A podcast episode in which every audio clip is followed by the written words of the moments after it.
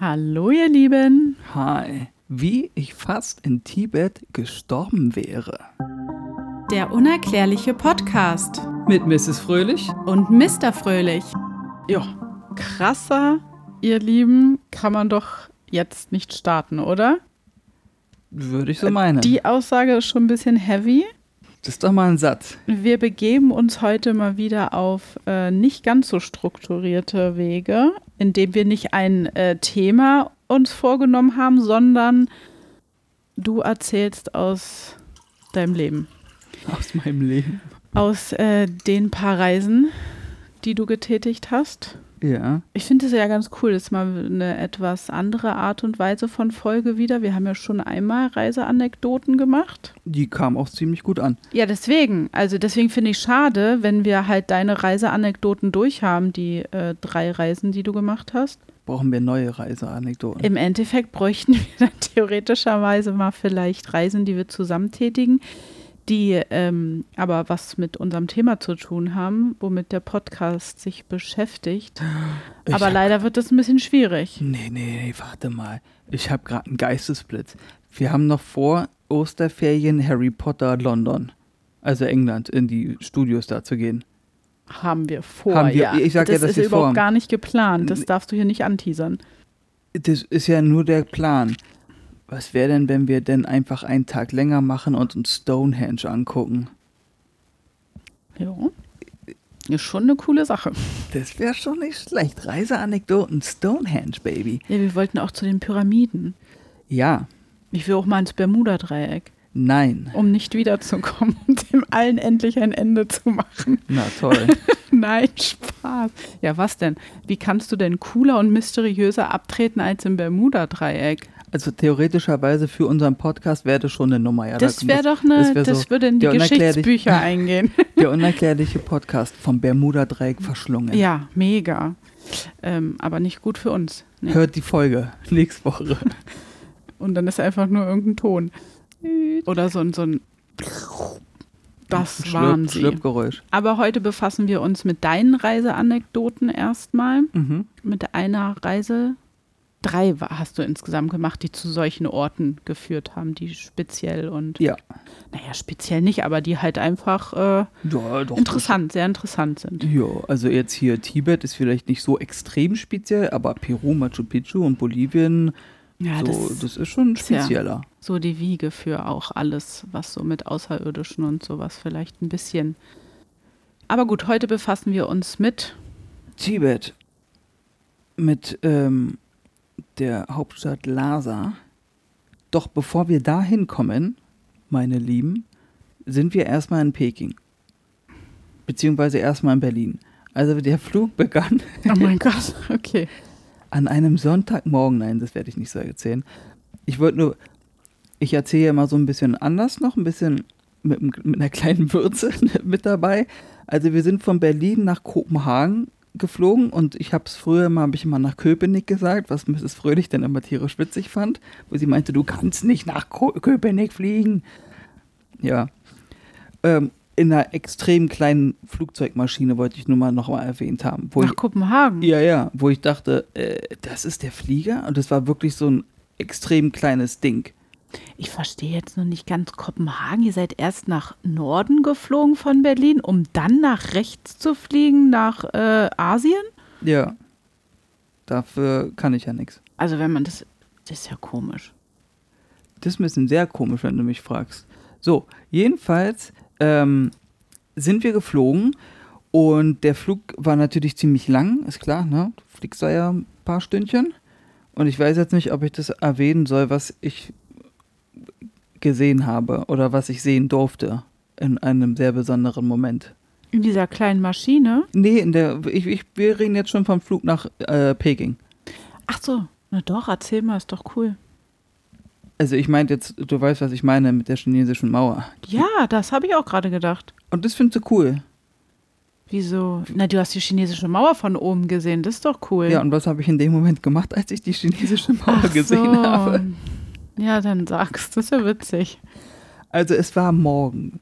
Es war der, Mo mittlerweile war es dann morgen, wir sind ja die Nacht durchgeflogen. Und dann, wie das ja bei jedem ist, der Frühstück, ne? muss man dann nachher ins Badezimmer, um gewisse Dinge zu machen, die halt jeder Mensch macht. Auch ich.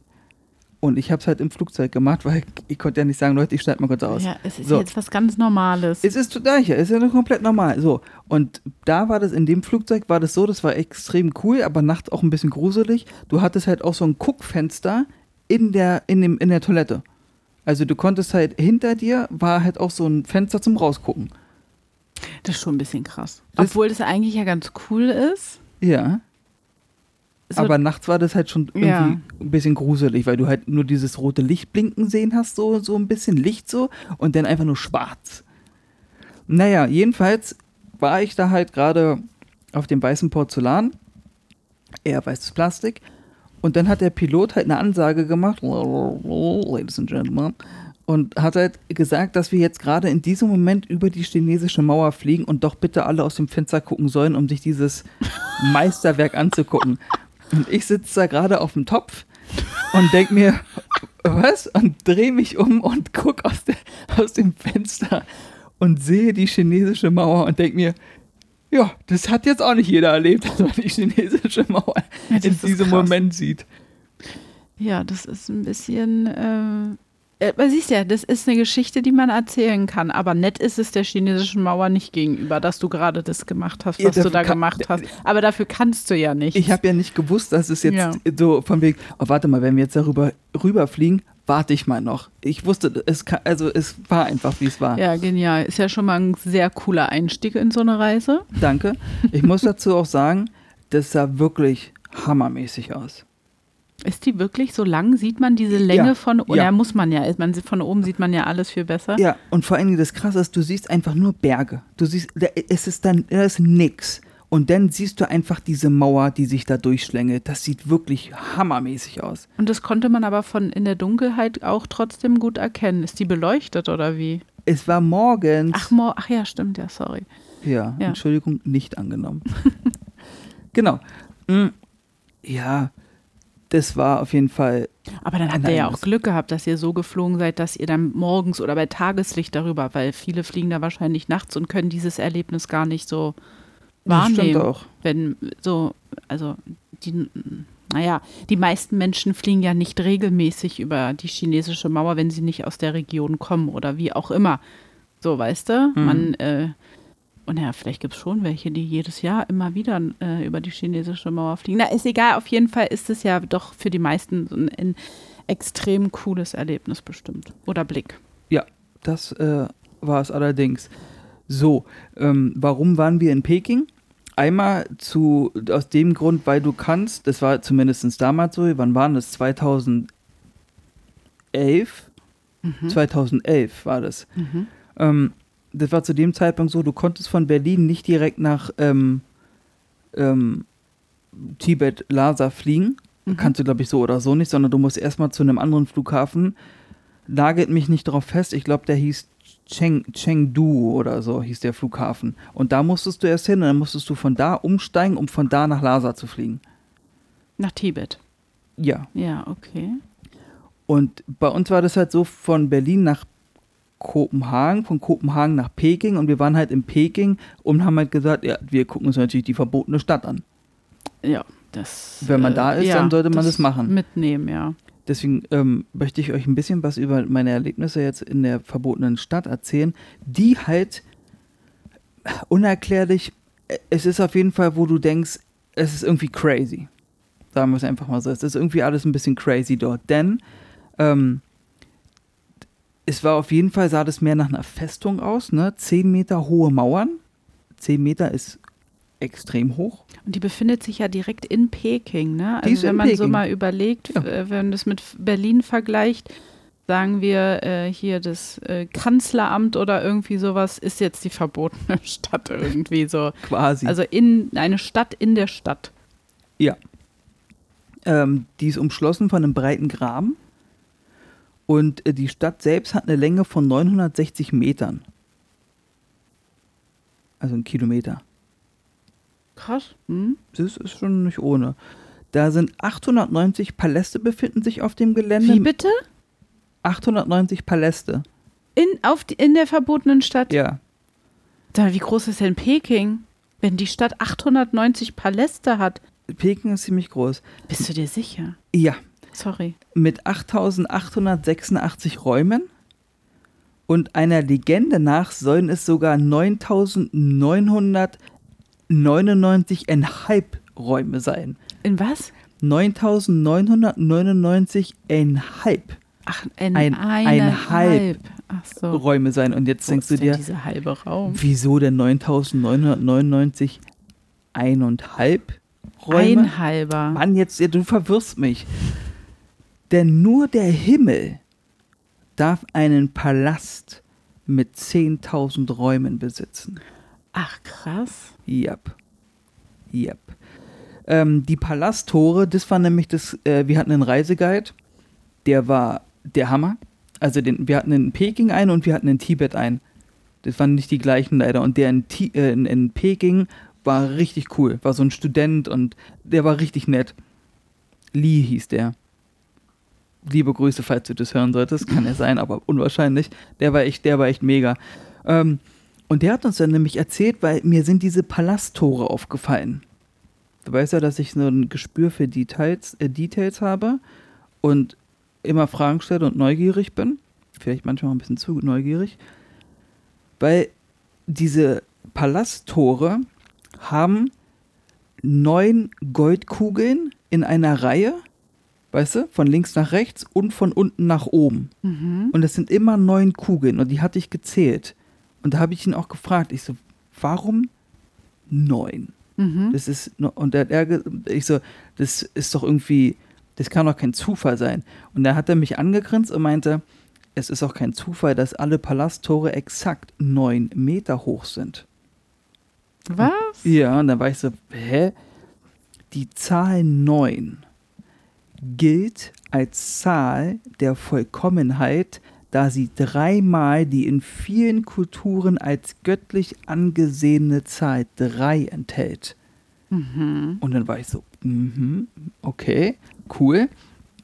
Und dann ist mir noch was aufgefallen, was mir nicht nur einfach so aufgefallen ist, sondern weil mir das echt ziemlich auf den Keks gegangen ist, weil du ja gefühlt durch 500.000 Palasttore läufst, bis du irgendwann beim Kaiser bist, ne?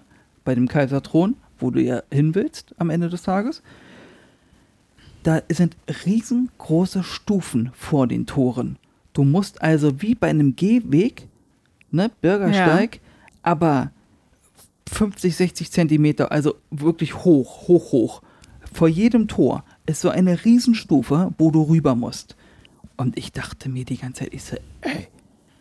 Und da habe ich irgendwann auch wieder gesagt, ich so, Lee, warum sind diese blöden Stufen hier? Das, ich so, das ist anstrengend, darüber zu laufen, weil wir laufen ja hier jetzt ewig schon rum, ne? Und irgendwann hast du ja keine Kondition mehr, musst immer über diese Stufe rüber. Und die Asiaten sind ja noch kleiner als Ja. wir Europäer, oder? Da haben wir auch ganz Irgendwie. viele gesehen, die wie Kinder richtig über so eine Mauer rübergeklettert sind, so sind die da rüber gelaufen. Ja, und früher waren die Menschen ja auch kleiner als heutzutage. Mhm.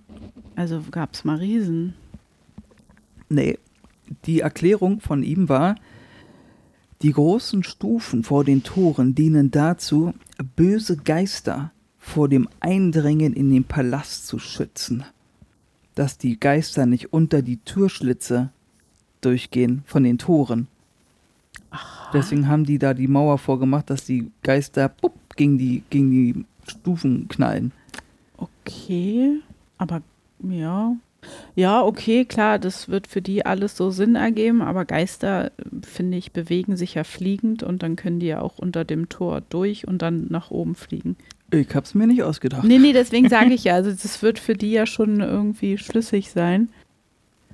es war alles, äh, die ganz, diese ganzen Paläste und dieses ganze, der Weg bis zu dem Thron des Kaisers war natürlich äh, mega beeindruckend, weil du siehst auch überall aus Gold Löwenköpfe und äh, all- geschnitt und, und, die, und die Steinbrücken waren so mega. Also Aber war das alles auch noch so glänzend und schön? Ja. Also das wird schon das wird gepflegt immer gepflegt, restauriert und wie auch immer. Ja. Also du kommst da echt in so eine ganz andere Welt wahrscheinlich rein, die dich irgendwie Gold blendet sozusagen. Ja, ja. Und Gold und Rot, das sind die Farben. Ja, rot, genau, das Mhm. habe ich auch noch im Kopf. Und für mich war das kaum vorstellbar, dass da mal 3000 Menschen gelebt haben. Und der Grund, warum es auch die verbotene Stadt heißt, ist ja auch, Ja, wo du dir komisch. vielleicht mal die Frage stellst, dass es, äh, woher dieser Name kommt, warum halt verbotene Stadt. Du durftest da nicht raus aus dieser Stadt, sondern nur der Kaiser durfte raus und wieder rein aus der Stadt. Das heißt, wenn du in dieser Stadt geboren wurdest, war das dein Leben. Aber da haben da bestimmt nicht normale Bürger gelebt, oder? Das waren doch bestimmt alles Menschen, die dort gelebt haben und mit ihren Familien, die irgendwie im Dienst vom Kaiser standen logisch, oder klar. sich um die Anlage dieses, äh, dieses König, äh, äh, dieses Kaisersreichs da. Ähm, Ja, das war jetzt nicht Karl Uwe, der Nicht bei Immobilien Scout ja. auf, die Wohnungs, auf das Wohnungsinserat reagiert so, hat. also du bist in diese Stadt reingegangen und kamst eigentlich nicht mehr raus. Ja, und dieses Gefühl hast du auch, wenn du, also hatte ich zumindest, du kommst da rein, also in, ich habe mich da, ohne dass ich das Böse meine, Ja. auf gar keinen Fall, einfach nur vom Gefühl kam es mir vor, als ob ich in einem Gefängnis bin. Weil du kamst halt nicht raus. Es gibt halt nur diesen Eingang vorne und den Ausgang. Du hast links, rechts, So ist zehn- erdrückend. ist 10 Meter Mauer. Da ist, da ist kein Seiteneingang, Ausgang, da ist einfach nur, du hast zwei Möglichkeiten rauszukommen. Naja, ich meine, da hat der Kaiser gewohnt, ne? Das Da ist der halt äh. Schutzsachen. Oh. Aber für, stimmt, für die normalen Menschen, die nicht Kaiser sind, ist das dann wahrscheinlich sehr einengend. Ah, Ja. hat, wie lange hat es denn gedauert? Vom Drei Eingang Stunden. bis dorthin, Drei Stunden. Um zu dem Kaiserthron zu kommen? Oder ihr wart insgesamt drei Stunden da? Da, um sich so alles anzugucken mit dem Thron und so, brauchst du so drei Stunden. Ach du Jemine. Ja. Das ist ja eine Riesenstadt. ja. Leben da jetzt noch Menschen? Nee, ist nur noch Museum. Na, da leben wohl vereinzelt noch halt äh, Buddhisten. Also Ah. Mönche, die da sauber machen und äh, beten und das alles so im Gang halten, oder laufen halten und so. Und dann hast du halt überall so kleine Süßigkeitswagen und sowas und Getränke werden da verkauft. Also ist schon- Touristen ja, Magna, Magnet. Hm. und, ja, hast auch eine Schlange draußen. Eine Schlange? Eine Warteschlange. Ach so, Achso. ich dachte gerade das Tier. Das ist auch eine Schlange, da sind auch Schlangen. Nein. Äh, ach krass, okay. Mhm. Und der Thron, hast du den gesehen? Ja. Den habe ich gesehen. Ist der Thron. groß? Geht. Ist jetzt nicht so, wie man sich das in einem Film vorstellt oder so, weil wir eben gerade Game of Thrones hatten. Das ist jetzt nicht so ein Hab ich auch gerade Riesending. gedacht. Ja, so ein Riesending ist es nicht. Es ist halt, ja, ist halt aus Gold, ne? Die, Ach, die, ja, ist aus Gold und Rot. Also sieht schon cool aus. Okay. Und äh, ist halt auch alles ganz sauber und da ist da halt nicht rein und ran natürlich, ne? Und da ist auch, also wir haben auch keinen da langlaufen sehen oder so, der da lebt oder gearbeitet hat oder so. Also das ist schon so, mit sehr viel Respekt wird es behandelt. Na gut, das ist ja in diesem ganzen asiatischen Bereich sowieso. Äh, Ja. da ist ja eine ganz andere Lebenseinstellung, ja. Mhm. Mhm. Genau, und dann ging es von Peking nach Cheng, Chengdu. Cheng, ich, ich, ich kam ab Chengdu, Cheng, Ch- Chengdu. Ich, irgendwie so, zu dem Flughafen. Ähm, ein sehr großer Flughafen. Nicht? Ach, so ein kleiner Furzelflughafen. So ein bisschen, ja. Aber nix. Der Flughafen von der Bolivienreise, da kommen wir irgendwann nochmal zu. Das war ein Flughafen. Aber dazu Ach, waren da nicht noch die Hühner auf der Fahrbahn und so? Darüber möchte, darüber, Oh no, Gott. wir wollen nicht spoilern. Es wird, da war einiges los, sagen wir es mal so. So, aber auch bei Chengdu war eigentlich schon relativ mo modern, aber die, die, die Landebahn, da war ich halt schon so, das hatte schon Indiana Jones Flavor, weil das ist jetzt so, ja, da haben wir halt ein bisschen Sand drauf, weil ist ja da relativ sandig in der Gegend und so, ist ja viel Berge und Landschaft und so, ne? Und dann, ja, da müssen wir jetzt auch nicht immer sauber machen. Also dann ist halt ein bisschen Sand auf der Farbe, auf der Landebahn, ist jetzt nicht schlimm. Und Also du bist so, oh Gott, oh Gott, wir rutschen weg. Immer noch faszinierend, dass du das da alles mitgemacht hast. Ja, weil ich es ja nicht wusste. Ja gut, du wurdest dann gezwungen in der Situation. Ja, du sitzt ja denn im Ja, Flieger. du bist aber auch wie ein kleines Naivchen dahin geflogen, in, Mhm. überall in diese Gebiete und dachtest so, ja, da bin ich. naja, das hatte deine Sichtweise auf die Welt auch geändert. Hat es. Ja. Okay. Und dann sind wir von Chingudu, sind wir dann auch in ein wirklich sehr kleines Flugzeug eingestiegen. Erinnerst du dich noch an das Flugzeug äh, von Miami nach Key West, Flitterwochen? Sowas. Aber da bist du halt nicht irgendwie eine halbe Stunde nur geflogen, sondern so zwei oder so. Und dann warst du Mhm. schon so, ich finde es hier drin irgendwie, ich will irgendwie will ich, will ich in ein größeres Flugzeug, das fühle ich mich sicherer. Ich habe schon mal, äh, saß auch schon mal in einem kleineren Flugzeug und zwar habe ich mal äh, zum Geburtstag geschenkt bekommen, ähm, hier mit so einem kleinen Wasserflugzeug über Berlin rüber zu fliegen. Das ist auf dem Wasser gestartet und auf dem Wasser gelandet. Und es ist ja nur so eine Art Propellermaschine, wo, warte mal, da saß ich mit meinen Eltern und einem Piloten oder noch einem Piloten oder so und das war's. Ähm, nie wieder mache ich sowas. Ich wollte gerade sagen, da, da bin ich auch raus. Da war ja das von äh, Florida nach Key West. Da saßen ja schon bestimmt 20, 30 Menschen drin. Ja, das Oder war schon, 15, 20. Ja. nee, war schon mehr, ja, ja, das war schon Aber groß. das war auch krass, ja. ja, ja, das war auch schon crazy. So, und das war noch kleiner. Und es war noch kleiner. F fand ich halt auch nicht so cool. Aber gut, ich wollte halt nur noch landen. Und dann sind wir halt gelandet in Lhasa, die heilige Stadt Lhasa. Und was da sofort spürbar ist, ist, dass Lhasa auf ungefähr 3600 Metern Höhe liegt. Ah, die Luft. Die Luft, der Sauerstoffmangel. Das war extrem. Uh. Weil du hast ja in Peru und Bolivien hast du ja Coca-Tee. Also generell da Südamerika kannst du ja Coca-Tee trinken oder Co- Coca-Bonbons lutschen oder was auch immer. Was gegen diesen äh, minderen Sauerstoff hilft. Ja. Und allgemein, also wie gesagt, das hilft bei alles. Ich bin ja bei der äh, Bolivien, ah, ich will ja nicht spoilern. Nee, Aber ich war krank und ich sag nicht was. Und die Coca-Tee, also wirklich, du warst high. nee, das macht er nicht. Nee, ich Da weiß. fehlt ja die Chemie, aber Ja. Das ist, dieser, das ist der einzige Tee, der mir A schmeckt. Na gut, Fenchel mag ich ja auch, aber ähm, der wirklich wirkt. Also der ist, das ist ein medizinisches Wunder, wenn du mich fragst. Hm. Das ist richtig krass.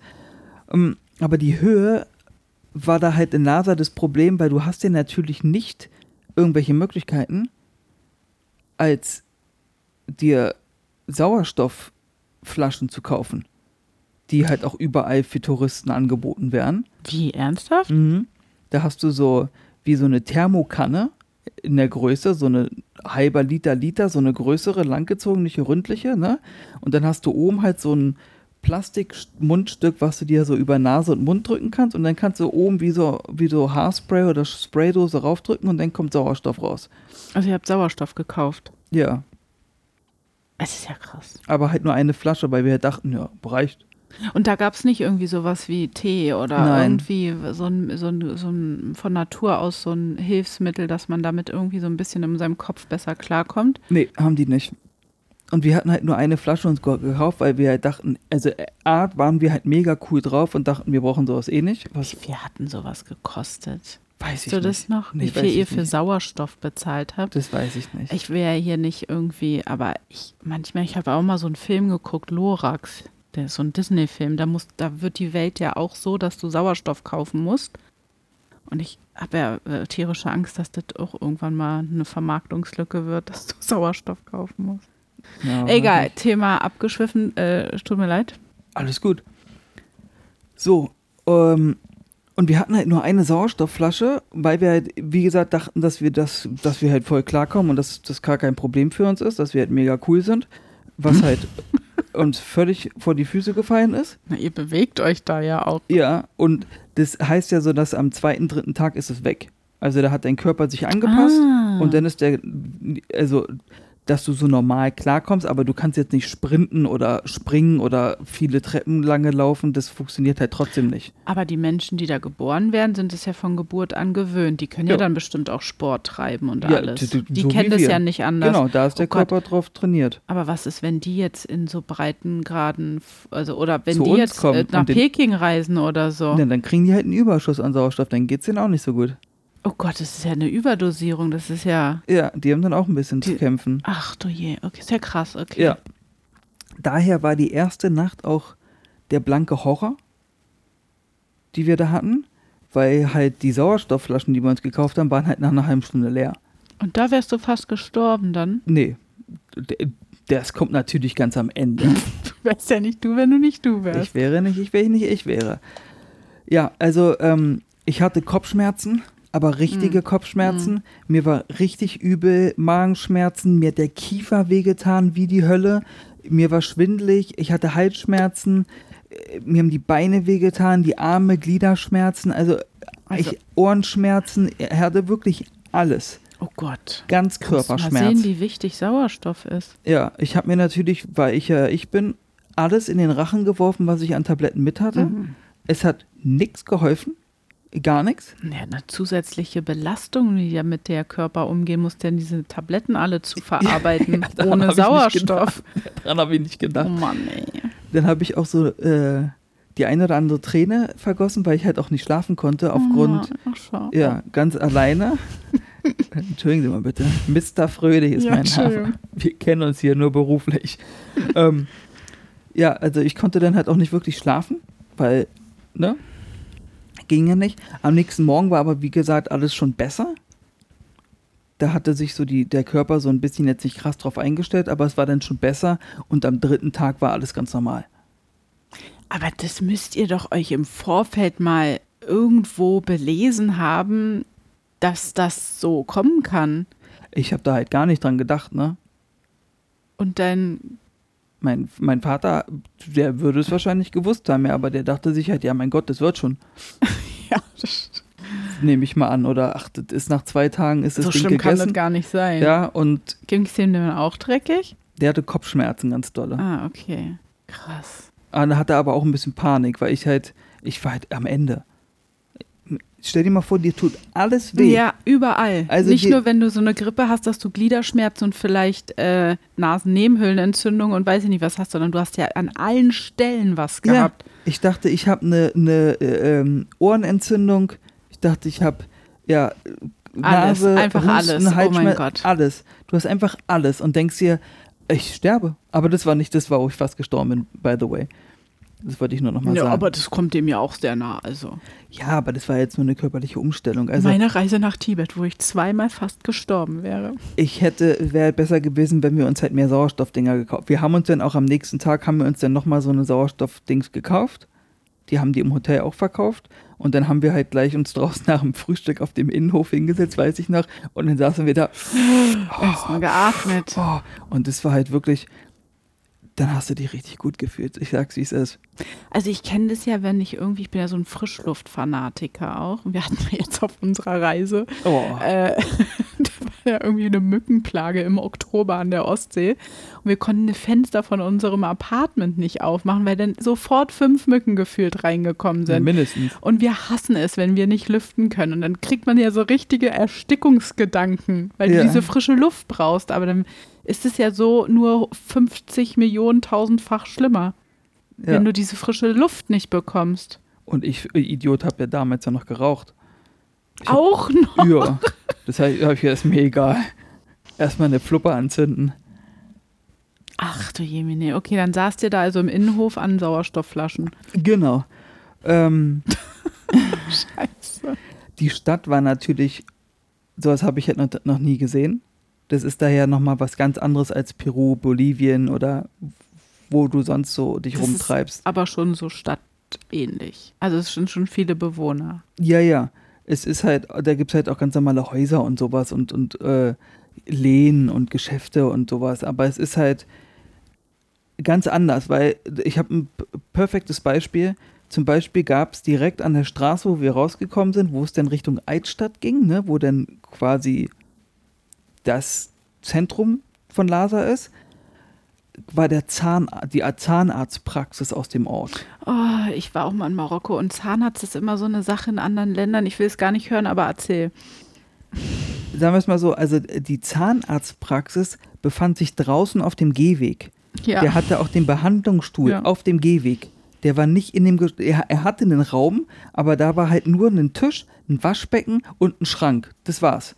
Und der Stuhl war auch so ein, wie aus so einem alten Horrorfilm Zahnarztstuhl. Nicht sowas, wo man jetzt heutzutage drauf sitzt, sondern diese alten Dinger. ja, ja. Mhm. Und der Zahnarzt selbst hat immer ein Nickerchen auf sein Motorrad gehalten und lag dann so auf seinem Motorradsitz und hat halt gepennt und hatte aber diesen weißen Kittel an. Und hatte keine Zähne mehr im Mund. Das weiß ich nicht.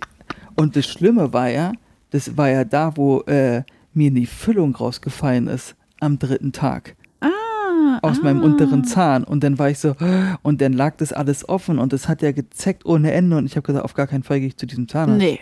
Und da habe ich haben wir auch telefoniert und meinte, das machst du nicht. Ich so, ich bin jetzt hier noch eineinhalb Wochen. Ist egal. Ich meinte, ist mir jetzt egal. Und dann habe ich mir, glaube ich, ich hatte Elmix äh, Gelee, glaube ich, mit. Und dann habe ich mir jeden Tag das drauf gemacht. Ja, dass es so nicht so empfindlich ist, ja. Und dann ging's. Das war echt Ja. Ich war ja, wie gesagt, mal in Marokko und da waren wir auch auf so einem Marktplatz und da stand halt auch der Zahnarzt mit seinem Stuhl von der Gegend da, von dem Dorf, auf dem Marktplatz. Mhm. Und äh, neben ihm ein kleiner Beistelltisch mit einer Schale, wo ganz viele Zähne drin waren. Und da waren zwei Zangen oder so. Ja. Also das ist so die Behandlung äh, in anderen Ländern.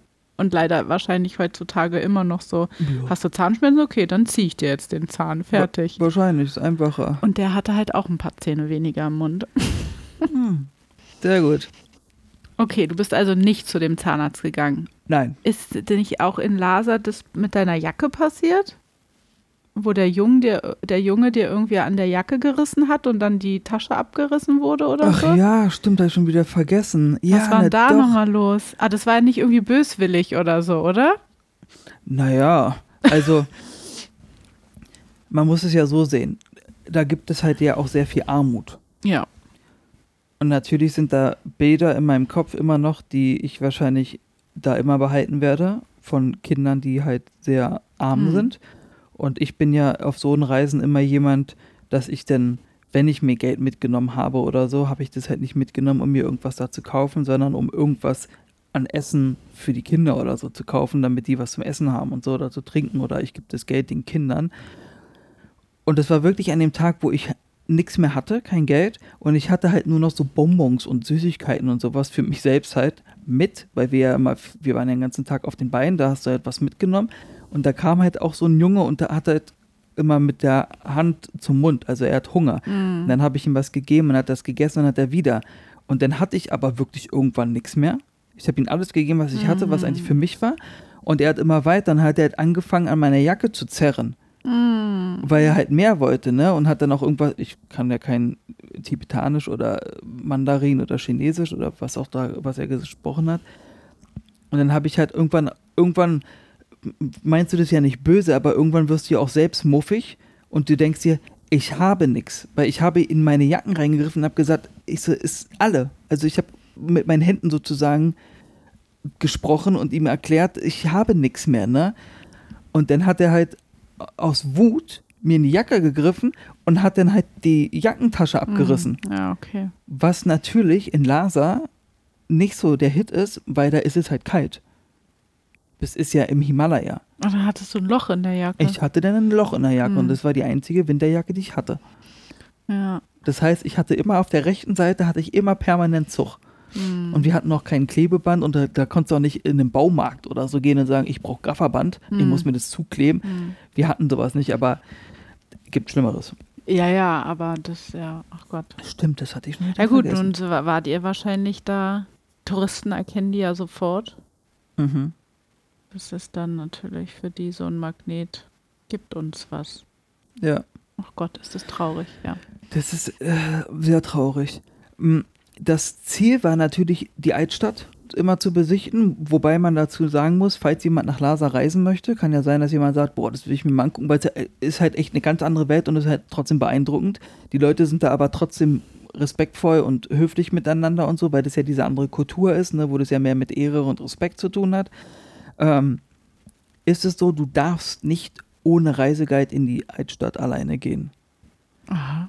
Mein Vater und ich waren jedoch knallharte Männer, Brecher des Gesetzes. Oh Gott. Wir sind trotzdem jeden Tag in die Altstadt gelaufen, ohne Reiseguide. Und Okay. hat auch äh, keiner was gesagt, da ist auch sehr viel Militär. Schön, wusste ich gar nicht, dass man da nicht rein, äh, laufen sollte. Na, er musste ja auch nicht alles sagen. Da fährst du jetzt, haben wir eine Live-Reaktion. Da ist natürlich auch sehr viel Militär. Da Mhm. äh, eine Woche bevor wir hingeflogen sind, hat sich auf diesem Platz in Mhm. der Altstadt ein Mönch angezündet. Hm. Ähm, ich habe den Grund vergessen, warum er das gemacht hat. Das war irgendein Protest. Und der hat sich halt angezündet und ist halt gestorben. Und damit es halt nicht nochmal passiert, war da halt viel Militär. Mhm. Und das war halt schon krass, weil das war jetzt nicht, dass du hin und wieder mal jemand gesehen hast, der einfach so dastand, sondern die sind mit kugelsicheren Westen und Maschinengewehren und Schrotflinten da lang gelaufen Mhm. und du dachtest dir, äh, was ist denn jetzt los? Mhm. Also das ist schon mega beängstigend gewesen, wenn die halt, stell dir mal vor, die, du läufst da lang und guckst dir die Marktstände an und das sieht alles so aus, als ob du in einer, in einer ganz anderen Zeit bist, ja. Mhm. Du bist komplett in die, in die Vergangenheit gereist und bist jetzt da als Zuschauer und guckst dir das an und dann kommen so acht Soldaten mit Maschinen, aber mit richtigen Maschinen, dicken, fetten Maschinengewehren und Schrotflinten und kugelsicheren Westen und marschieren, da, da denkst du auch, äh, was, und das war schon, da hatte ich schon ein bisschen Schiss. Mhm. Das war schon traurig. Ähm, die ganze Gegend da roch nur nach Weihrauch, weil die da halt so einen fetten Ofen haben oder so und dann Mm. werfen die halt so. Was, was, was sind das? Ja, das kann aber auch ein unangenehmer Geruch mit der Zeit werden, Der wird oder? auch unangenehm. Dass Also man so ich- Kopfschmerzen bekommt. ja, Mhm. habe ich auch gehabt. Vor allen Dingen, wenn der Wind dann irgendwie komisch stand oder so, Mhm. hast du das einfach alles abbekommen. Die, ganze Zeit ins Gesicht. Mhm. Und das war schon so, dass ich gesagt habe, boah, Da riecht ja auch alles dann danach. Deine ne? ganzen Klamotten, alles. Deine Jacke, deine Hose, alles. Ich habe immer alles auf- aufs Fenster dann gehangen, wenn wir im Hotel waren. Weil Aber- es stank alles. Aber dann, das war ja dann zu einem Zeitpunkt auch, wo ihr dann euch an diesen Sauerstoffmangel gewöhnt habt und dann war das nicht schlimm irgendwie. Dann war das nicht dann schlimm. noch so einen unangenehmen Geruch irgendwie zusätzlich zu haben? Nee, okay. Ja, auf Dauer halt. Am, Ja, ja. Anfang, am Anfang war das halt so, sobald du in die Altstadt kamst, hast du es sofort gerochen. Ja. Aber allgemein, die Gerüche sind da auch eine Sache für sich, weil Mhm. der Metzger hat halt einfach seine, sein Fleisch hängt einfach draußen. Ja.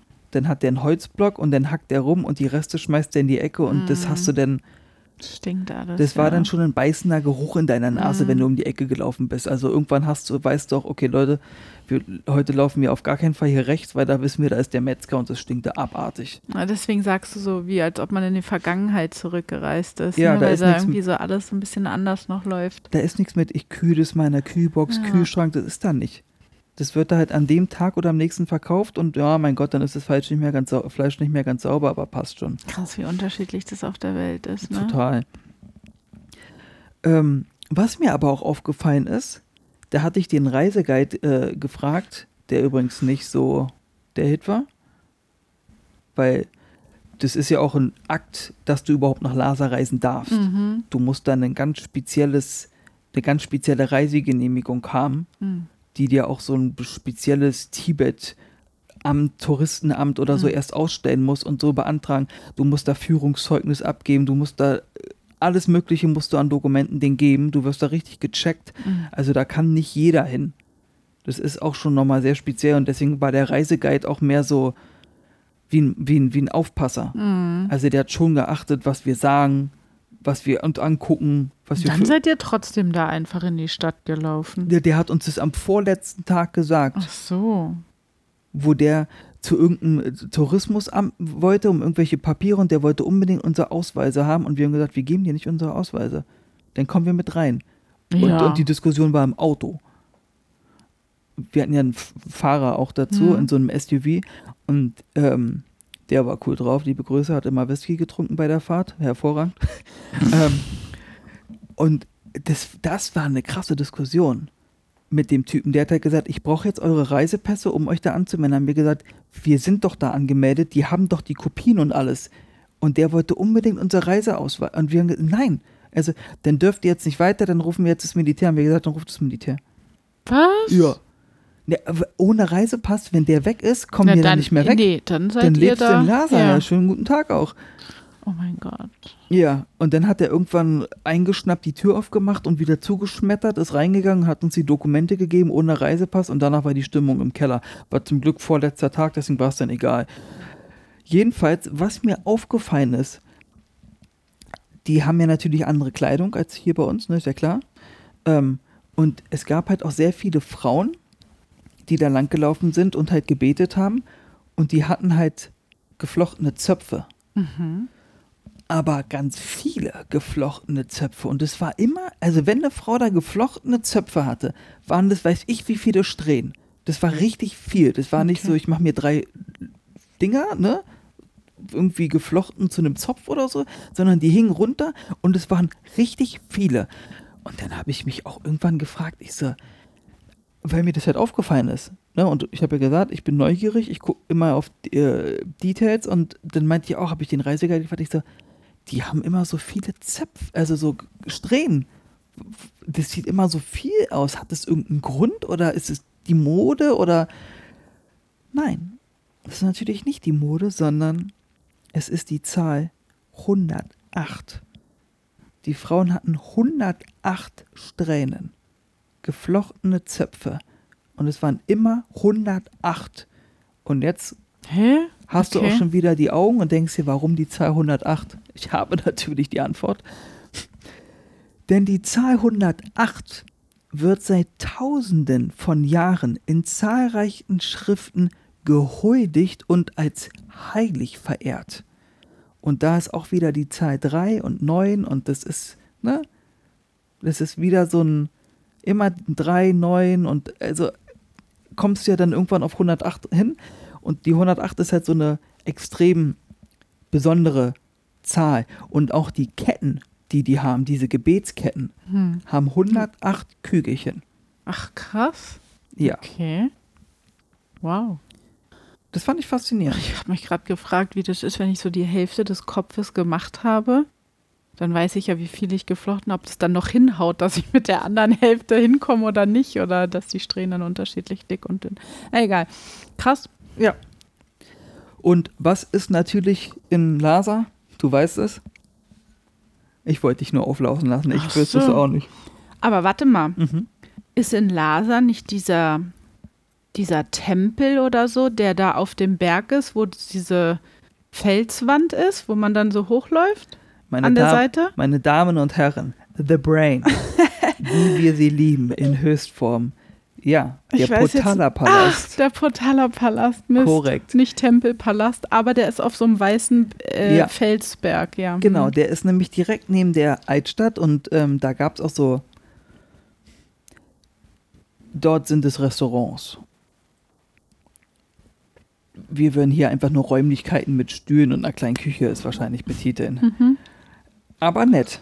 Und äh, an alle Menschen, die da hinreisen wollen und ihr euren Tee oder euren Kaffee mit Milch trinkt, seid gewarnt, dort gibt es nur Jackmilch.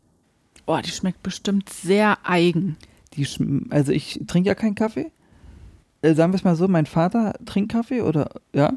Und der hat einmal einen Kaffee dort getrunken mit Milch und den restlichen Urlaub oder ja, Urlaub, Abenteuerreise, wie auch immer, hat er seinen Kaffee nur noch schwarz getrunken. Oh. Also ihr könnt euch das selbst aus. Er meinte, das ist halt, das schmeckt halt wie richtig fettige Butter.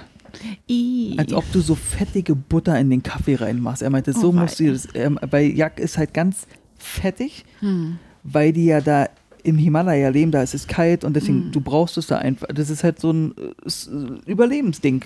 Na klar, und dann sind die wahrscheinlich auch ärmlich. Da gibt es ja gar nicht so viel Auswahl, wie wir es wahrscheinlich kennen. Und Nee. früher haben die Menschen ja auch hier nach dem Krieg oder so, da haben die ja auch fettiger gegessen, weil das dann einfach ansetzt und du mehr davon hattest.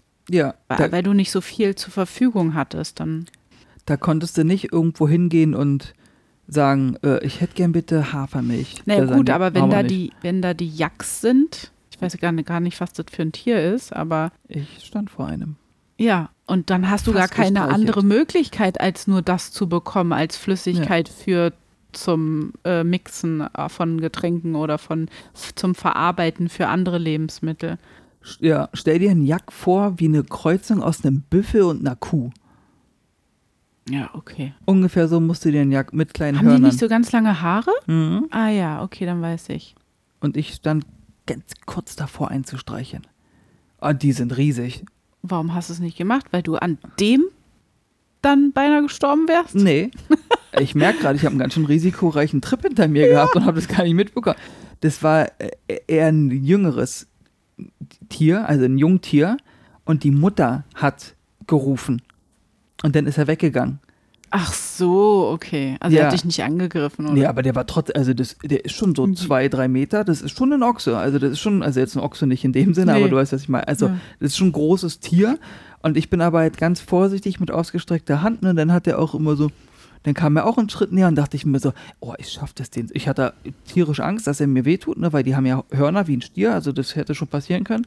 Aber ich wollte unbedingt dieses Tier streicheln. Ich weiß nicht warum, ich wollte es einfach tun. Ja. Und dann war ich wirklich, das war noch eine Hand entfernt. Eine Handesbreite war es entfernt und dann auf einmal irgendein Geräusch und dann gucke ich und er guckt auch und dann ist er halt zum Mama gelaufen, hat Mama Mm. wahrscheinlich, geh weg von dem Tier da. Und ich war Ja. das Tier.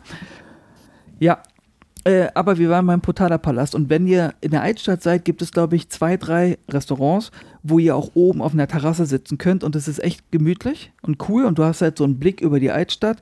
Da kommt auch der Weihrauchgeruch nicht so extrem an, weil das so ein bisschen höher ist und da könnt ihr euch den Potala Palast die ganze Zeit angucken und das kam schon lässig.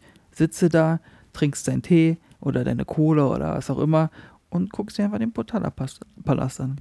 Der, wie wir wissen, natürlich ein Weltkulturdenkmal ist. Das wusstest du, ne? Ja, The Brain weiß das. Auf 13 Stockwerken. Und du wirst es nicht glauben, wie viele Zimmer, Räume? Genau, 999, weil 1000 ist nur für den Himmel. Wie ist denn das äh, letzte halbe Zimmer? Hat es dann eine Wand weniger und ist offen oder wie? Das äh, wird, glaube ich, mehr so geistig dargestellt. Ja, ja, ist mir schon klar. Ähm, das 300 Meter hat es an, an Fläche sozusagen. Ähm, wieder spielt auch hier die Zahl 9 eine entscheidende und wichtige Rolle, weil das ja na, diese heilige Zahl ist. Und in vielen Räumen standen auch natürlich viele Buddha-Statuen, ist ja klar, in verschiedenen Farben und in verschiedenen, äh, oh Gott, wie heißt denn das? Nicht Formen, sondern Position, Halterung, wie heißt denn das? Halterungen, ja. Gesten? Nee, was machst du denn? Du weißt, was ich meine. Positionen. Ja, also die standen halt anders Ja. da und teilweise sahen die auch echt gruselig aus. Also da gibt es auch eine schwarze Buddha-Statue, die halt so für Stärke und sowas steht und die ist dann halt so äh, und so mit aufgerissenen Zähnen und das sieht schon Horror. Also unser Kind hatte davor Angst, glaube ich. Ich fand es auch ein bisschen gruselig, weil ist ja auch nicht so, dass die Räume so richtig be fett beleuchtet sind. Das ist ja mehr so Mhm. Kerzenlicht, was da ist. Hm. Also es ist schon so mehr schummerig, sage ich mal. Außer natürlich die Buddha, goldenen Buddha-Statuen in den gläsernen Kästen, wo du dein Geld reinwerfen kannst und dir was wünscht von Buddha. Hm. Da ist dann eine Cool. Lampe über Buddha. Ja. Ähm,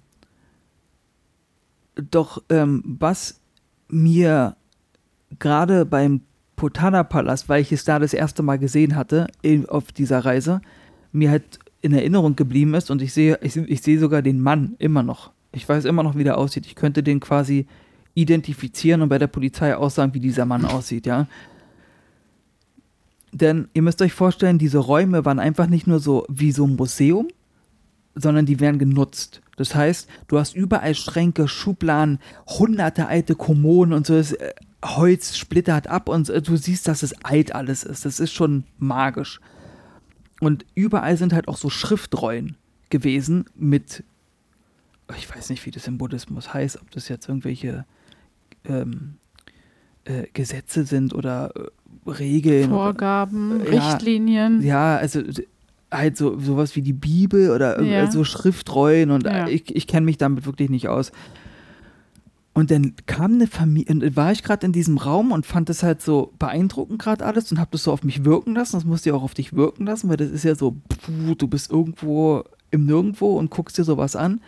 Und dann kam eine Familie rein mit Mann, naja, so junge, acht, neun Jahre alt, Frau mit Baby. Und die liefen rein und die sahen halt wirklich,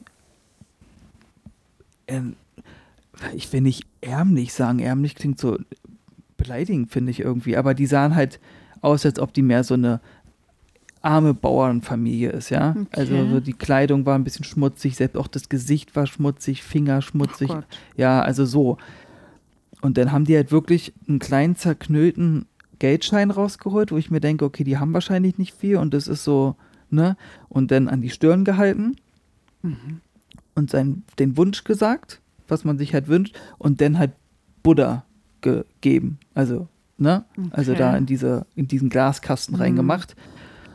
Und dann dachte das, das hatte ich die ganze Zeit schon gesehen, dass das welche gemacht haben, immer Geld an die Stirn und dann rein. Und dann, das, ich habe das auch mal gemacht. Ähm, weiß aber nicht mehr, was ich mir gewünscht habe. Wahrscheinlich ist es in Erfüllung gegangen. Weiß ich nicht. Und dann liefen die um die Statue rum. Ich denke mir nur so, hm, ist da irgendwas? Da ist doch, dürfte doch nur der Rücken der Buddha-Statue mhm. sein. Also ist da irgendwie, vielleicht ist es ja irgendwas Glaube, dass man da einmal rumlaufen. Ich, ich kenne mich ja nicht aus. Und dann ist der Mann auf den Boden gegangen, auf alle vier, wie ein Hund, und ist unter die Kommoden und Schränke gekrabbelt. Und sein Sohn hinter ihm auch, die Frau mit dem Baby auch.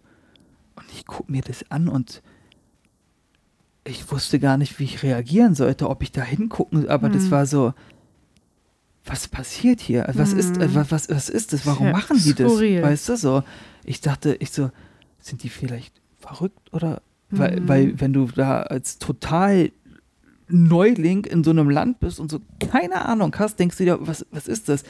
Und dann bin ich zum Reisegeld gegangen und habe ihm davon erzählt und meinte, das und das ist gerade passiert, warum, warum ist es passiert? Und dann hat er auch so ein bisschen trauriger geguckt und meinte, das machen die armen Familien hier in Tibet, die halt keine schulische Ausbildung haben und nicht lesen können.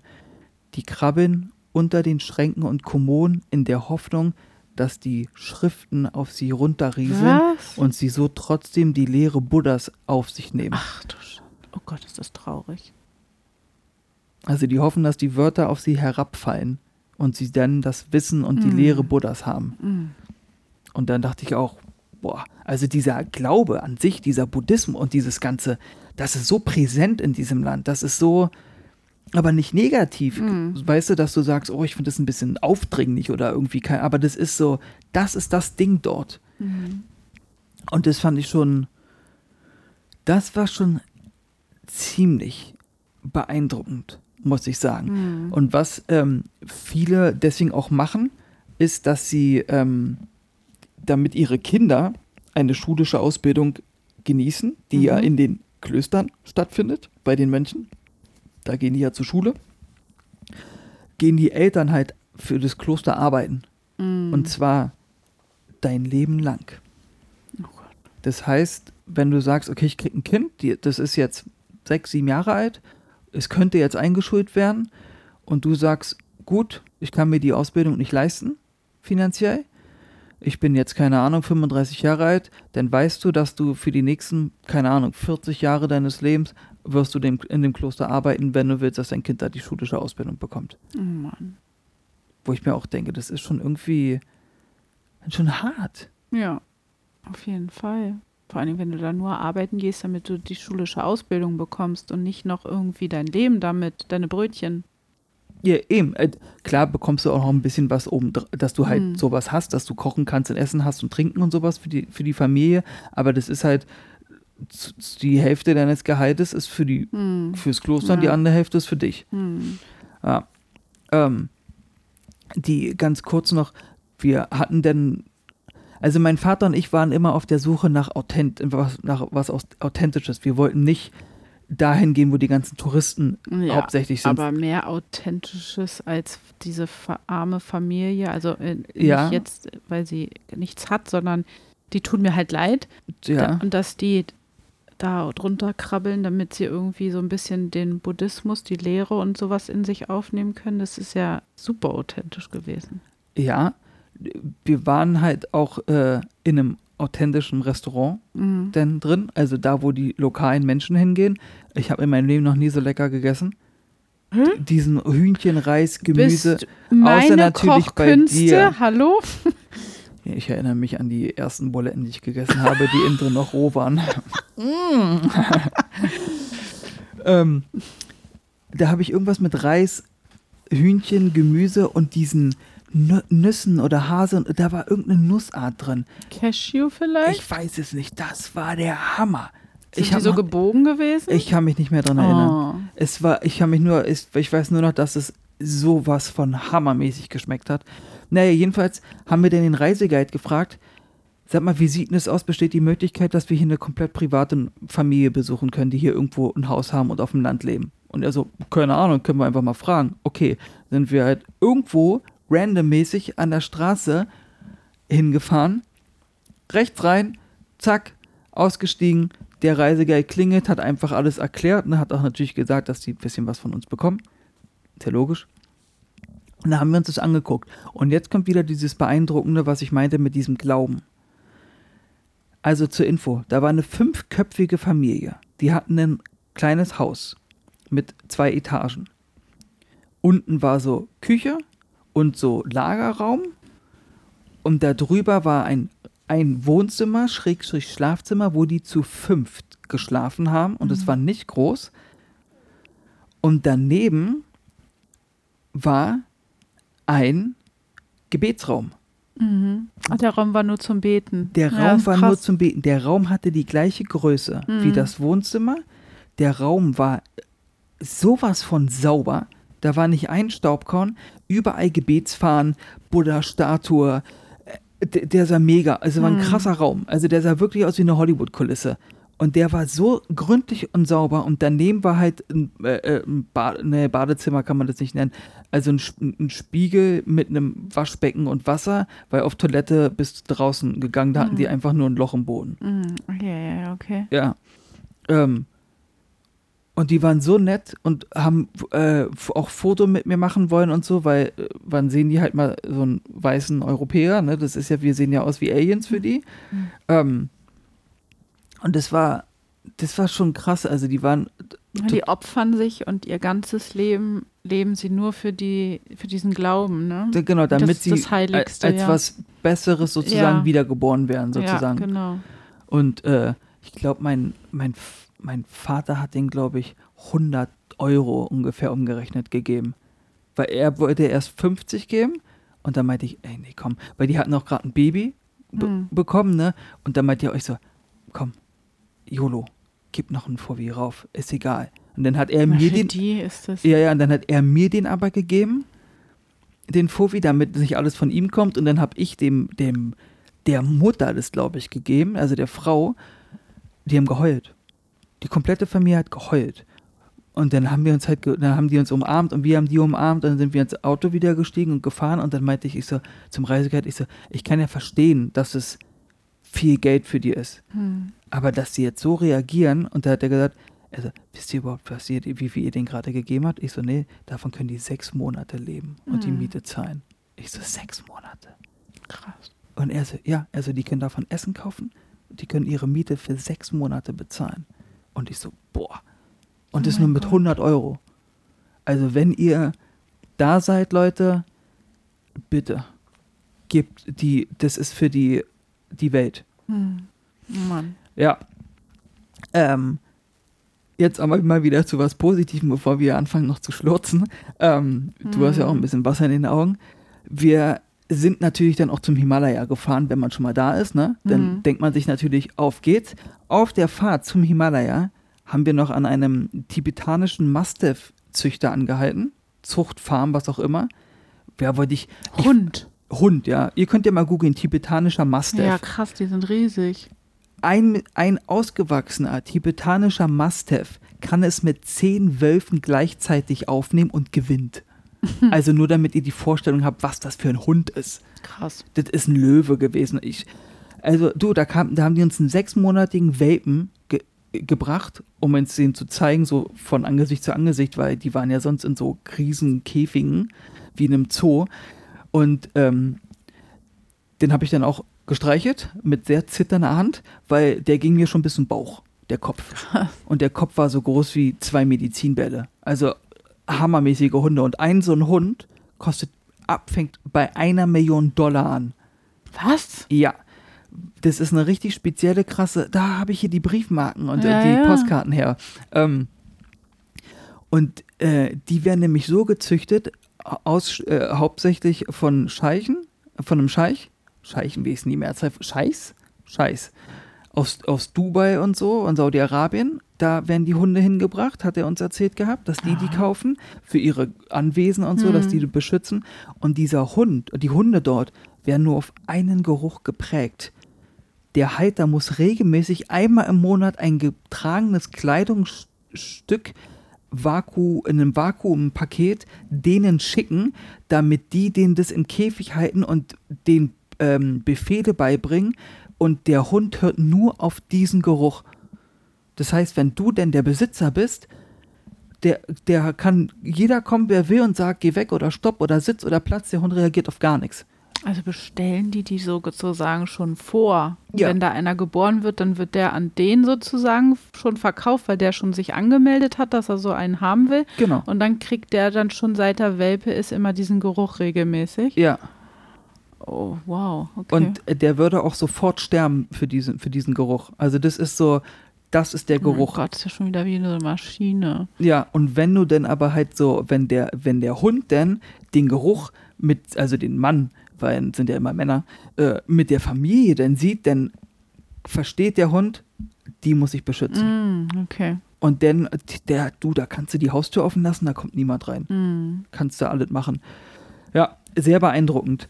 Gut, aber jetzt schnell, ihr, schnell ins Auto und wir fahren Himalaya, äh, zum Himalaya, was wirklich, Leute, das dauert. Nicht nur die Fahrt dorthin, bis ihr denn am Berg seid, sondern diese Schlangenlinienfahrt nach oben hat zwei Stunden gedauert. Zwei Stunden, bis wir da oben waren. Und es geht nur.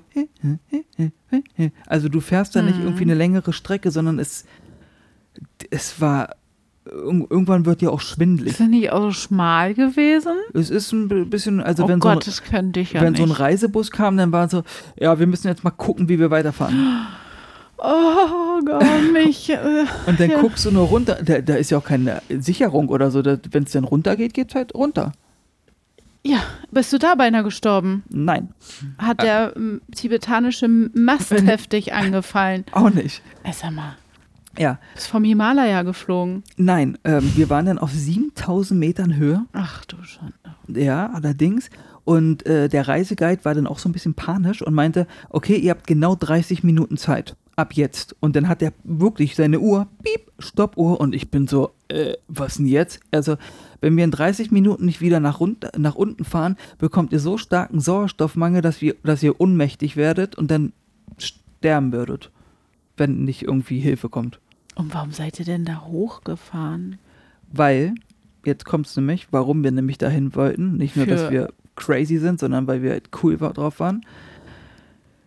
Dort soll die Geburtsstätte von Buddha gewesen sein. Auf dem See, den wir gesehen Das haben. ist dieser See. Das ist dieser ja, kleine ja. See. Ich glaube, das ist auch ein, das Foto, was wir auf Social Media posten werden. Ich glaube, das Mhm. habe ich noch irgendwo rausgekramt. Also folgt uns auf Social Media und gebt uns bitte positive Bewertungen. Also ihr seid da lang gefahren, zwei Stunden da hochgefahren, um dann 30 Minuten, ich sag's jetzt mal so plump, um auf einen See zu gucken und dir die Landschaft anzugucken. und die Land und dann wieder runter zwei Stunden. ja. Cool. Mhm. Es war aber auch echt, das ist schon krass. Also es wird Na, ja auch das- das Himmel der Welt Ja. genannt, der Himmel der Welt. Und du hast, auch wenn es nicht so ist, hast du das Gefühl, dass du wirklich so 100 Kilometer weit gucken kannst. Ja. Weil du bist, du denkst halt wirklich, ich bin einfach, ich bin so hoch, also keiner ist höher als ich. ja. Das ist Nee, schon geil. Ich habe ja das Foto gesehen und ich glaube, ihr habt auch irgendwie gefilmt da oben oder so. Ich weiß es gar nicht mehr genau. Kann schon Ich kenne ja eigentlich alles und es ist schon ähm, Und es ist nicht kalt. von dieser Welt. und es das ist Bild. kalt. Ja. Und mein Loch im, im, in Das der stimmt, Jacke da war ja mich geholfen. Schnee und so. Da ist Ja, Schnee. ja, Da hast du genau. Minusgrade. Ja, ja, da logisch. ist richtig, piu. aber blauer Himmel und es war Ja, schon das, geil. der sieht schon, also richtig postkartenmäßig, so Ja. k- knallkrass die Farben irgendwie. So die Kontraste von dem blauen Wasser und dem schneeweißen. Ja, und da gibt es tatsächlich übrigens noch Himmelsbestattungen. Fällt mir jetzt gerade noch ein. Himmels. Himmelsbestattungen. Das ist, dass du, ähm, wenn jetzt ein Familienmitglied stirbt, dann überspitzt gesagt, ich will nicht respektlos klingen, um Gottes Willen, dann schleifst du den halt quasi den Berg hoch, um ihn so hoch und nah Mhm. an Buddha zu bringen, Mhm. ne, an den Himmel, und dann lässt du ihn da liegen und dann kommen die Geier Mhm. und fressen ihn auf. Ach, und so wird er dann nach oben transportiert Genau. in den Himmel. Du, du opferst sozusagen für Ach Gott. Tiere deinen Körper, dass die Nahrung haben und das ist sozusagen das Geschenk, Mhm. was du gibst, damit du in Mhm. den Himmel und so kommen kannst. Irgendwie sowas habe ich das verstanden. Und der Reiseguide hat es vielleicht auch nur gesagt, um so ein bisschen das äh, uns spannender zu machen, weiß ich nicht. Aber wir haben wirklich auf der anderen Seite, auf dem Berg, auf dem wir waren, auf der anderen Seite hast du wirklich an der Spitze so zehn Geier gesehen, die immer gekreist haben und nach unten geflogen sind, wieder nach oben. Und da hat er gesagt, da findet wahrscheinlich gerade eine Himmelsbestattung statt. Ach krass. Ja, und dann war ich auch so, äh, ja, ich so, ja, gut, huh, die 30 Minuten sind um, ja. Und dann, ja, Nee, und da, das soll auch jetzt nochmal ganz anders, die Geburtsstätte von Buddha, also da an dem See soll Buddha geboren worden sein. Ja. das ist der See, wo Buddha auf die Welt gekommen ist und die Mutter ihn dann gebadet hat, also dass er dann auf die Welt kam. Gebärt Und, hat. ja, Gebadet. Ach, gebadet nach der Geburt. ja, nach der Geburt. Also Ach er so. wurde da geboren und er wurde da gebadet. In diesem See. Das ist jetzt aber kein Tümpelsee, das ist schon ein ziemlich Das großer ist See. ein krasser See, ja. Ja, und der sah Ach, aus wie, oh, da ist eine, da wie eine, also blau und ah, da ist sauber und alles Hammer. rein. Ja, Ja, da ja, geht auch keiner natürlich. rein. Ach, da kann man nicht baden gehen. Kann obwohl, das ist ja so vorstellen. kalt. Erstmal ist es kalt und zweitens kann ich mir das nicht vorstellen, dass da jemand auf die Idee kommt und sagt, oh, Ach so, das ist dieses äh, Respekt, wenn das der See Ja, von Buddha ist, dann. da Nee, da um Gottes. Willen, da würde ich auch nicht reingehen. da wirst du wahrscheinlich hier in dem, also da bist du hier der, das nächste Ge ähm, Geierfutter. Ach, krass. Sehr Mhm. spannend. Sehr spannend. Und dann auf der Rückfahrt haben wir halt unsere äh, Sauerstoff, äh, hat er dann in den Kofferraum gegriffen, meinte so, bitteschön. Und dann haben wir Sauerstoffflaschen bekommen und wir waren so, ja, aber wir sind doch in der Zeit. Er so, ja, ja, aber wir brauchen ja zwei Stunden, bis wir unten sind und in der Zeit müsst ihr halt Sauerstoff zu euch nehmen, weil sonst sitzt ihr. Wird ja nicht im Auto gleich so viel Sauerstoff da sein, ja. Genau, und dann haben wir. Und es war auch bitter nötig. Ei, was? Ja, Oh aber mein da war es nicht, wo ich gestorben bin. Denn jetzt. Ach, immer noch nicht, stimmt. Jetzt kommen wir zu der Geschichte, wie Mr. Fröhlich fast nicht mehr hier wäre bei diesem Podcast. Wir sind im Sam, ich werde es wahrscheinlich nicht richtig aussprechen, im Samje-Kloster. S-A-M-Y-E. Ich nenne es mal Samje Hm. im Samje-Kloster, das übrigens das älteste buddhistische Kloster Tibets ist und 775 errichtet wurde. Das ist das älteste Kloster. Ja. Ähm, Samje heißt übrigens über alles gedankliche Vorstellung hinausgehende. Ei, ei, ei, ei. Alles Gedankliche und Vorstellungshinaus. Gehende. Das, ist ist mal ja ein nicht Tattoo. mehr menschlich. Das ist mal ein Tattoo-Spruch. Ja. Ähm, alles in diesem äh, Kloster war natürlich ist super alt, wie man sich das natürlich vorstellen kann, wenn es 775 errichtet wurde. Und es wird auch nur in Stand gehalten. Also das ist nicht, dass es erneuert wird, sondern das ist halt so. Nur das, damit es nicht zerfällt. Genau. So in der Art. Oh Ja, mein Gott, okay. Das ist jetzt nicht, dass man sagt, ja, okay, komm, das heute ist hier echt ganz schön morsch, komm, hauen wir ab, machen wir einen Stahlträger hin. Das machen die da nicht. Also das ist ja das älteste buddhistische Kloster. Da darf auch nicht jeder Mönch hin, weil das ist halt so das Okay. Ding, ne? Nur die Auserwählten. quasi. Ähm, da war auch, wir kamen hin, wo das schon geschlossen hatte. Mhm. Das war, weil die Fahrt dahin, könnt ihr ja mal auf, äh, euch auf Google Maps oder so angucken, da ist halt wirklich nix. Da ist Wüste. Und links und Komisch, rechts warum Himalaya. Denn, ja, warum denn da? Keine Ahnung. Wie, also, bis da überhaupt mal jemand hinkommt. Die Fahrt dahin war jetzt auch nicht so lang, so ein bisschen mehr als zwei Stunden haben wir gebraucht von Lhasa dahin.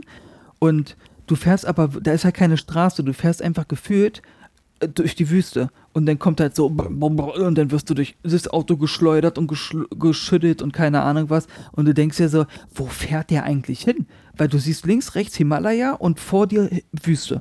Und Krass. huppelige Wege. Da ist keine Straße geasphaltiert, nix. Also das war Indiana Jones hoch 10.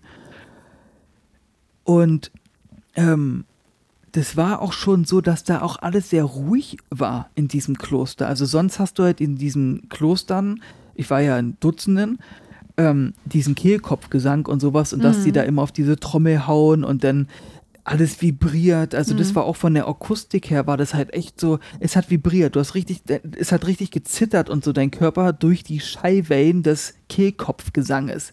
Das war hammermäßig und teilweise irgendwelche dürren Typen, die aber eine Stimme hatten, wo ihr dachtet, was geht denn jetzt ab? Also mega beeindruckend. Ähm, das war auch mitten ähm, in so einem Berg, äh, vor so einem Berg positioniert, dieses Kloster. Und wir durften aber nochmal durchgehen. Die haben uns dann irgendwie nicht viel Zeit gewährt, weil die nämlich auch gesagt haben, dass ein Unwetter kommen soll. Hm, okay. Ja, und wir waren dann auch so, bitte was? Wir brauchen ja noch zwei Stunden nach Hause wieder. Ja, im Nirgendwo. Hm. Und wir hatten halt wirklich ohne Witz nur so 15 Minuten in diesem Kloster, wo wir Oh uns das Gott. angucken konnten. Und wir sind da halt da quasi gefühlt durchgerannt. Fotos, Videos und keine Ahnung was alles gemacht. Ähm, und jetzt kommen wir zu diesem spannenden Teil, auf den äh, Mrs. Fröhlich hier die ganze Zeit schon wartet. Wir mussten natürlich dann schnell nach Hause, weil es wurde langsam dunkel. Und wir haben auch gemerkt, dass unser Reiseguide extrem angespannt war, als wir aus dem Kloster rausgegangen sind und wir von hinten die schwarzen Wolken gesehen haben. Und dann sind wir ins Auto eingestiegen und er war so, okay, habt ihr alles mit? Gut, ähm, äh, wir schon anschneiden und wir müssen jetzt auch los. Und das hat er die ganze Zeit nicht gemacht und wir waren so, was ist denn los? Äh, also wir hatten halt irgendwie Angst, dass wir uns irgendwie respektlos verhalten haben oder dass irgendwie ein Mönch gesagt haben, ey, das ging gar nicht oder irgendwie, wir haben das so auf uns gesehen, ne? Und dann haben wir auch gefragt, ja, wa- wa- was, äh, was ist denn los, ne? Also, naja, das sieht wie folgt aus. Ähm, es ist so, wenn es dunkel wird, sieht der Fahrer die Straße nicht mehr und kann nicht fahren. Oh mein. Und Ja. ähm, die Mönche hatten halt das Kloster zugemacht. Das war dann zu, zu, zu in dem Sinne, ja. Die hätten euch da auch nicht mehr reingelassen? Das weiß ich nicht, das haben wir ja nicht herausgefunden. Vielleicht, bestimmt. Ihr seid in die dunklen Wolken gefahren. Wir sind, nee, die waren hinter uns, also Ach die so. haben uns eher verfolgt.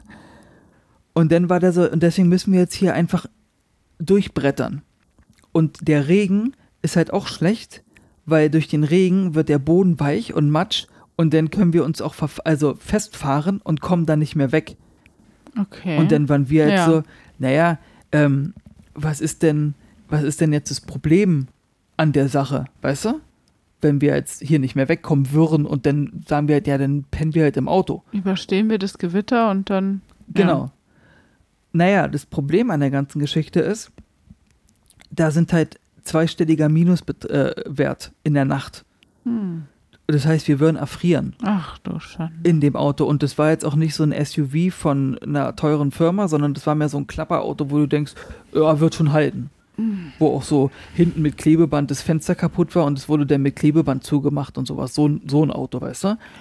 Und wir waren so, ja, okay. Und dann so, ja, und was ist, wenn wir einfach, wenn es, wenn wir uns verfahren, festfahren sollten, wenn wir einfach aussteigen und wieder zum Kloster zurückrennen? Weil das sind ja Mönche, die werden ja nicht sagen, geht nach Hause, sondern die haben ja ein gutes Herz, die werden uns ja hier, wo wir eine Nacht pennen lassen können, irgendwo in der Ecke. Ähm, also, ja, aber das könnte sein, dass wir auf dem Weg dahin sterben. Und damit nicht w- w- wegen Regen oder, also, warum sollten wir denn sterben? Weil hier sehr viele Wölfe leben. Ich so, "B- was denn für Wölfe? Also, ne, es gibt tibetanische Wölfe. Die sind hier sehr, sehr weit verbreitet in der Gegend. Ich so, oh, also, und die kommen nachts raus zum Jagen. Also, und, also, wie ihr seht, es wird immer dunkler. Und wir, mein Vater und ich gucken uns an, denken uns auch, oh Gott, also, ja. Und der Fahrer dann irgendwie irgendwas gesagt, der konnte ja nur Chinesisch. Und dann so, ja, also wir brettern jetzt hier einfach los. Ich bin in meinem Leben noch nie so durch ein Auto geschleudert worden wie in diesem Moment. Ich bin, wir sind alle mit den Köpfen gegen den Himmel im Auto gestoßen, aber die, bam, bam, bam. Das ging nur, das, alle, unser Equipment, die Taschen, das ist alles durchs Auto geflogen. Irgendwelche Feuerzeuge, Wasserflaschen, Sauerstoffflaschen, das flog alles quer, als ob wir uns überschlagen würden. Wie ein Autounfall, aber die ganze Zeit. Und das ging einfach eine Stunde. Und dann hat der Fahrer die ganze Zeit immer irgendwas gebrüllt und wir dachten, der macht sein letztes Gebet oder so, keine Ahnung. Und dann hat der Guide aber irgendwann gesagt, sobald wir auf die asphaltierte Straße kommen, wenn wir die erreichen, sind wir safe. Du hast keine Ahnung, wie wir uns gefreut haben, als wir endlich auf diese asphaltierte Straße gekommen sind. Ja, das war der Moment, wo ich dachte, ich muss sterben. Ja. Das äh, glaube ich. Das ist krass. Die restliche Zeit ähm, haben wir immer wieder Witze gemacht übrigens danach. Also die Tage danach bis zu dem Reisepass. Gib mir Weil deinen ihr noch Reisepass. unter Schock standet. Wahrscheinlich, aber jedes Mal, wenn wir den Fahrer auch gesehen haben, hat der Fahrer dann immer so einen Lenker gehalten und hat dann immer so Bewegungen gemacht, dass er so, so Wippbewegungen und hat dabei immer gelacht, weil das, er fand es halt witzig, wo ich mir denke, ja, du hast auch die ganze Zeit gesoffen, während du gefahren bist. Oh mein Gott. Auch äh, durch die Gegend da, durch die Wüstenlandschaft. Eine Hand am Lenker, die andere Hand am Flachmann. Und wir saßen da hinten auf der Rückbank und dachten, wir gehen drauf. Ja, krasse Sache. Das war mein unvergesslicher Tibet-Peking-Besuch im Jahr 2011. Das war ja nicht nur eine Situation, an der du hättest sterben können, Ja, sondern wir haben jetzt auch gelernt, äh, dass äh, da kann man ja sagen, da hast du ja einen Sechser im Lotto gehabt, dass du das überlebt hast, die Reise. Ja, deswegen nennt man sowas auch Abenteuerreise. Total. Also, wenn ihr das machen wollt, Leute, ihr wisst jetzt, worauf ihr achten müsst. Krass. Mhm. Ja, Wahnsinn. Ja, wir sind gespannt. Danke für deine lange Erzählung über deine Reise. Aber das war ja auch so viel. Aber wie lange wart ihr da? Ich glaube, knapp zwei Wochen. Krass. Also mit Peking und äh, ja, ja, ja, Tibet. gena- gesamt, gesamt. Anreise, Abreise. Ja, ungefähr zwei Wochen. oh, na gut, da ist man dann aber auch ja ordentlich durchgehuscht überall. Ja. Aber die Hotels, in denen ihr gelebt habt, die waren schon ähm, mit Frühstück und sowas. Ja, ja, also das das, war jetzt nicht so. Nein, nein, nein. Da, Also auch in Lhasa. Ja, ja, La, äh, auch Lhasa hat gute Hotels. Also jetzt, wenn ihr so Rucksacktouristen seid und sagt, ja, ist mir egal, ob ich habe irgendeine Matratze zum Pennen, dann findet ihr das wie Sand am Meer. Aber es gibt auch Hotels, wo du sagst, ich will so einen Vier-Sterne-Standard quasi haben, aber du Na ja, zahlst ja den, die, das zahlst also vier Sterne Ist da was Mallorca, anderes als. Ja, genau. Kostet da halt ein Drittel. Und du hast Mhm. trotzdem, in dem Restaurant gab es Steak, da gab es Burger, Ach, Pizza. wirklich? Ja, ja, Okay. und hat alles mega gut geschmeckt. Ja, da kannst du mal. Ja, gut, aber die sind wahrscheinlich auch auf Tourismus angewiesen, so ein bisschen, um irgendwie. Ja. Ja, ja. Und, ah, in dem, sorry, in dem einen Kloster, ähm, was die in mehreren Klostern gemacht haben, richtig krass, da haben die aus Sand Gemälde gemalt, Formt. geformt und äh, das ist auch wieder eine Zahl mit einer neun, ich glaube entweder neun Stunden oder neun Tage. Lassen die das Hm. dass Touristen sich das angucken können und danach machen sie es kaputt, weil die ja nichts haben dürfen. Die dürfen ja, Ja. keinen Besitz haben und Ah. sagen, ich will das behalten, ich habe das gemacht Ja, oder so, weil die ja frei von allem sein müssen. Deswegen machen die und es dauert ewig. Das war äh, bunte Sandformen und sowas. Hm. Das sah hammermäßig aus. Und sobald die damit fertig sind, sagen die ja entweder neun Stunden oder neun Tage, damit die Touristen sich das angucken können und danach pff, kaputt machen. Ja. Wie faszinierend und vielfältig und außergewöhnlich diese Erde ist und die unterschiedlichen Länder und die unterschiedlichen Menschen und wie sich das alles so entwickelt hat, dass es so andersartig auf den Teilen der Erde ist. Es Ja. ist faszinierend und auch irgendwie ja, ja, nicht zu begreifen irgendwie, finde ich, dass sich das alles so entwickelt hat. Ja, man sieht sehr schöne Sachen, man sieht aber auch sehr traurige Sachen. Ja. Wow, na dann, vielen Dank. Gerne. Wenn ihr vielleicht selbst mal in Tibet oder in Peking war, könnt ihr das natürlich gerne ähm, kommentieren auf Social Media. Folgt uns da gerne. Denkt bitte an einer positiven Bewertung eures Streaming-Anbieters. Volle Punktzahl und Sterne würde uns sehr freuen und uns vor allen Dingen auch helfen. Und ähm, danke fürs Zuhören. Wir hören uns hoffentlich bei der nächsten Folge wieder. Bleibt gesund und munter und bis dahin Bye, bye.